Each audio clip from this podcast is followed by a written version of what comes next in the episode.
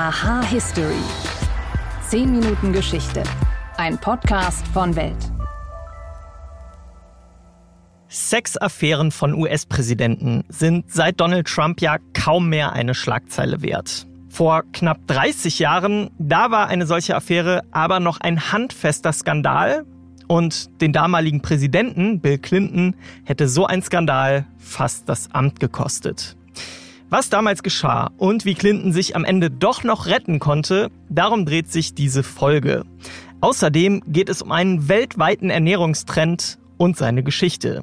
Seit wann verzichten Menschen eigentlich freiwillig auf Fleisch? Ich bin Wim Ort und ich begrüße euch zu einer neuen Folge von Aha History. Schön, dass ihr dabei seid.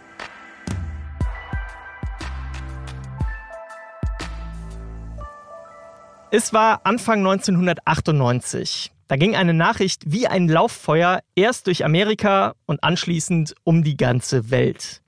US-Präsident Bill Clinton sollte eine außereheliche Affäre mit der 22-jährigen Praktikantin Monica Lewinsky gehabt haben.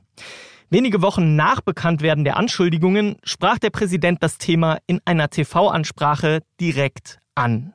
But I want to say one thing to the American people. I want you to listen to me. I'm going to say this again. I did not have sexual relations with that woman, Miss Lewinsky. I never told anybody to lie, not a single time, never. These allegations are false.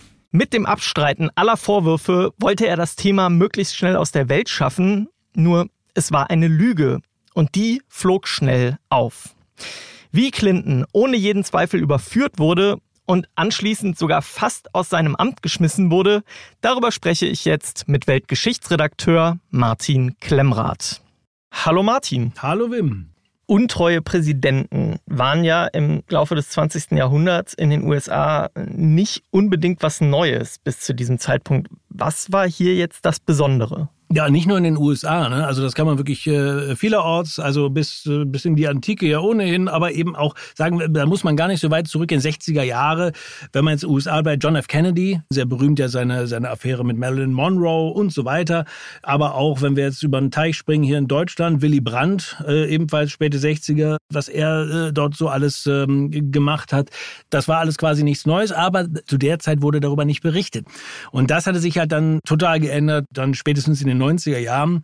Ähm, die Nachrichten waren wesentlich boulevardisierter als früher. Die Hemmungen waren viel niedriger, die Hemmschwelle und äh, hat vielleicht auch einen Zusammenhang mit äh, den 70er Jahren mit ähm, Richard Nixon, mit der Watergate-Affäre, über die ja Nixon dann tatsächlich gestolpert ist, zurücktreten musste und so dieses Investigative, ne, dass man da Blut geleckt hat ein Stück weit auch und den mehr, viel mehr auf die Finger äh, geschaut hat. All das hat dazu geführt, dass das bei Clinton halt eine ganz, äh, ganz andere Qualität erreicht hat. Trotzdem ist es ja zu Beginn erstmal nicht aufgeflogen. Wie kam dann Bewegung in die Sache? Lewinsky war jetzt nicht die erste. Ne? Also er war schon immer dafür bekannt, dass er da schon so außerehelich äh, gerne mal nichts anbrennen lässt. Bereits während der Vorwahlen der Demokraten hat ein US-Boulevardmagazin über die Nachtclubsängerin Jennifer Flowers berichtet. Die hat behauptet, sie hätte eine zwölfjährige Affäre mit Clinton gehabt. Da fiel er in den Umfragen zurück und ist dann aber mit seiner Ehefrau Hillary aufgetreten in 60 Minutes, renommierte Sendung. Dann haben sie einmütig betont, daran den Vorwürfen sei nichts dran, die Ehe intakt. Das hat dann durchaus Wirkung gezeigt und seither galt galt er als Comeback-Kid. So, wir schalten auf das Jahr 1998, gab es erstmals Gerüchte über eine Affäre Clintons mit Monica Lewinsky, der Praktikantin im Weißen Haus.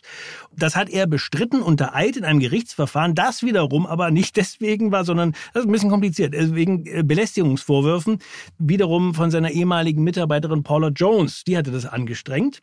Das hat Clinton dann äh, von sich gewiesen, ausgesagt. Sie haben sich später dann außergerichtlich geeinigt. Zur gleichen Zeit gab es aber einen Sonderermittler, Kenneth Starr. Der war sehr karrierebewusst, der ist ihm so spürhundmäßig hinterhergegangen. Da ging es wiederum aber um was anderes, um dubiose Immobiliengeschichte aus Clintons Zeit als Gouverneur von, von Arkansas, die Whitewater-Affäre. Starr hat das dann ah, zum Anlass genommen, seine Ermittlungen auszuweiten, diese Sexvorwürfe mit reinzunehmen. Hintergrund war davon auch, dass auch die US-Republikaner da schön mitgemischt haben im Hintergrund, denn Clinton in seiner zweiten Amtszeit Amtszeit sah er sich einem, einem republikanischen Senat und Repräsentantenhaus gegenüber, ja. Und die haben ihn gejagt ohne Ende. Da geriet er da so in, in, in die Defensive deswegen. Ich kann mich noch erinnern, ich war damals sehr jung, aber über Berichte auch über ein Kleid von Monica Lewinsky, oder? Ja, ganz genau. Das wurde ihm dann fast zum Verhängnis, ne, weil die Lewinsky wiederum, ähm, ich glaube, Paula Jones war es, die geraten hat, äh, wasch das Kleid nicht, behalte es. Da waren eben Spuren von Clinton drauf, ja, hm, eindeutige Spuren. Und die hat das aufbewahrt und hat sie dann später den Ermittlern übergeben. Vorher hatte aber Clinton ausgesagt, nein, das war so nicht. Dann war er natürlich in der Bredouille. Aber wir haben es schon erwähnt, äh, Comeback Kid. Und er hatte ein rhetorisches Talent, sich rauszureden auch. Dann hat er gesagt, als er dann eben konfrontiert war mit diesem Beweismittel, nun mal, dann, äh, dann hieß es ja, Sie haben doch aber gesagt, äh, Sie, Sie, hatten keine Affäre. Gesagt, nein, nein, ich habe gesagt, ich hatte keinen Sex mit ihr.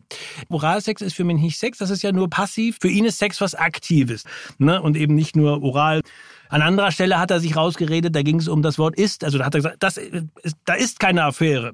Und alle haben es so aufgefasst, er meint damit, da war auch nie eine. Hat er gesagt, nein, nein, nein, das habe ich ja nicht gesagt. Ich habe nicht gesagt, da war keine Affäre. Ich habe gesagt, da ist keine Affäre. Da musste man direkt äh, lachen, da, obwohl das Ganze ja auch schon eine, eine krasse Dimension hat. Ne? Aber ganz ähnlich schon ganz früher, da war er mit einem Joint gesehen worden, oder ich habe ein Foto von ihm, wie er einen Joint raucht, ne? was dann auch, ich glaube, auch schon im Vorwahlkampf oder im Wahlkampf und sich rausgeredet. Dann hat er gesagt, ja, äh, das stimmt mit dem Joint, konnte er auch nicht, äh, konnte er nicht abstreiten. Aber ich habe aber nicht inhaliert. Ne? Das war halt Clinton. Das Comeback-Kit, der konnte sich halt immer, immer rausreden. Es kam dann ja schließlich zu einem Impeachment-Verfahren im Kongress. Und du hast jetzt schon gesagt, er hatte einen Senat gegen sich, der republikanisch dominiert war und auch ein Repräsentantenhaus. Wie ist das Ganze dann für ihn ausgegangen? Einmal mehr dann doch ist er davongekommen. Also Vorwürfe lauteten auf Meinheit, Justizbehinderung und äh, das war schon eine, eine, spannende Zeit dann, ob, äh, ob es wirklich äh, dazu kommen wird. Aber im Senat wären eben eine Zweidrittelmehrheit notwendig gewesen und die wurde nicht erreicht. Aber man muss schon sagen, dass diese Affäre seine Präsidentschaft nachhaltig beschädigt hat. Ne? Das, das sieht man, wenn man die alten Berichte sich durchguckt. Die Präsidentschaft, er hatte ja viel vor und das wurde total überlagert davon. Das kann man sich ja vorstellen. Das ging ja Monate und Monate und Monate immer nur dieses Thema.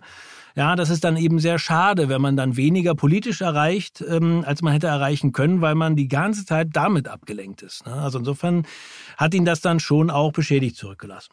Martin Klemmrath, vielen Dank für deine Einblicke. Sehr gerne.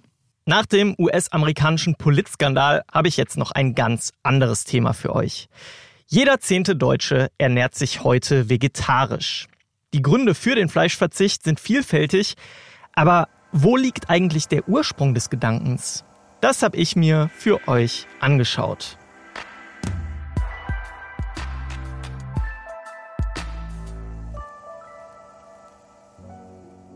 Seine frühen Wurzeln hat der vegetarische Lebensstil in Indien. Dort leben bekanntlich viele Hindus und nach dem hinduistischen Glauben und seinen Vorläufern gilt das Leben ohne Fleisch schon seit 800 vor Christus als die reinere Form der Ernährung. Tiere haben im Hinduismus, genauso wie die Menschen, eine Seele. Und damit ist das Töten und anschließende Essen von Lebewesen sowieso schon schwieriger als in anderen Kulturen. Aber auch außerhalb von Indien hat der Vegetarismus eine lange Geschichte. Als einer der ersten Veggies der Geschichte gilt der griechische Gelehrte Pythagoras. Den kennt ihr vielleicht noch aus eurem Matheunterricht. Er war der Meinung, alles, was der Mensch den Tieren antut, kommt auf den Menschen zurück. Mit dieser Denkweise hätte er sich heute wohl auch in ein Café in Berlin Mitte setzen können, ohne größer aufzufallen. Ihm kam dieser Gedanke allerdings bereits vor rund 2500 Jahren. Pythagoras verabscheute nicht nur die religiösen Tieropfer seiner Zeit, sondern er war auch der Meinung, der Mensch solle keine Tiere essen, weil Fleischgenuss aggressiv und mordlüstern mache. Ungefähr nach dem Motto, solange der Mensch Tiere tötet, wird er auch Menschen töten. Er fand zwar Nachahmer der Idee, aber eine richtige Bewegung wurde damals nicht daraus.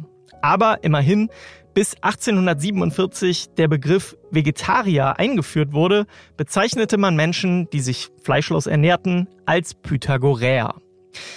Im christlich geprägten Mittelalter galt Fleisch in westlichen Kulturen dann jahrhundertelang als unangefochtenes Luxusgut. Dass Menschen phasenweise auf Fleisch verzichteten, lag in dieser Zeit eher daran, dass sie sich diesen Luxus einfach nicht leisten konnten. Erst mit der Aufklärung begannen Gelehrte wie zum Beispiel Voltaire oder auch Rousseau damit, sich um das Wohl der Tiere Gedanken zu machen. Beide starben im Jahr 1778 Ja, und auch da dauerte es immer noch knapp 70 Jahre, bis 1847 in Manchester der erste britische Vegetarierverein unter dem Namen Vegetarian Society of the United Kingdom gegründet wurde. Der erste deutsche Vegetarierverband, die sogenannte Vegetarische Vereinigung, wurde dann nochmal 20 Jahre später in Nordhausen im Harz gegründet. Und nach dem Ersten Weltkrieg, da erlebte die Bewegung dann mit der Entwicklung der Homöopathie einen richtigen Boom.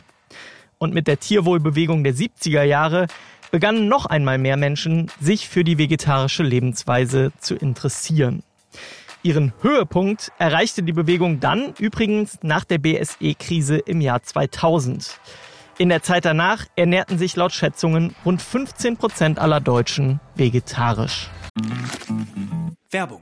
Du Susi, was meinst du, ist Verjüngung möglich? Du meinst älter werden und trotzdem jung bleiben? Ich glaube schon. Mit dem richtigen Lebensstil, warum nicht? Genau, mit dem richtigen Lebensstil und den richtigen Mikronährstoffen. Eine Studie hat nämlich kürzlich herausgefunden, dass der Mikronährstoff Alpha-Ketogluterat, kurz einfach AKG, das biologische Alter der Teilnehmenden nach nur sieben Monaten Einnahme um ganze acht Jahre verjüngt hat. Wow. Kann ich AKG über bestimmte Lebensmittel aufnehmen? Ja, AKG ist zwar ein körpereigenes Molekül, aber kann leider nicht über Lebensmittel aufgenommen werden. Da der AKG-Spiegel dann im Alter stark zurückgeht, lohnen sich hier hochwertige Supplements. Zum Beispiel? Ja, mein Geheimtipp für dich wäre zum Beispiel der Zellboost von Epigenics. Der vereint neben AKG neun weitere wirkungsvolle Mikronährstoffe aus der Langlebigkeitsforschung, um die Zellalterung halt zu verlangsamen. Mit dem Code GESUND gibt's jetzt 15% Rabatt auf die erste Bestellung. Werbung Ende. Um den Kreis am Ende noch zu schließen, habe ich noch einen kleinen Funfact aus Indien für euch. Einst Hotspot für Vegetarier gibt es dort nämlich aktuell einen Trend hin zu mehr Fleischkonsum. Viele, vor allem junge Hindus, wollen nicht mehr auf Fleisch verzichten und nur etwa ein Drittel aller Hindus lebt wirklich streng vegetarisch. Wenn euch diese Folge gefallen hat, dann freue ich mich, wenn ihr mir ein Abo und eine Bewertung auf den Plattformen dalasst. Und wenn ihr Themenideen oder auch Kritik oder Lob habt, dann schreibt mir an history@welt.de. Ich sage Danke an meine Kollegin Imke Rabiga, die mich bei der Recherche zum Vegetarismus unterstützt hat. Und ich danke euch und sage wie immer bis zum nächsten Mal.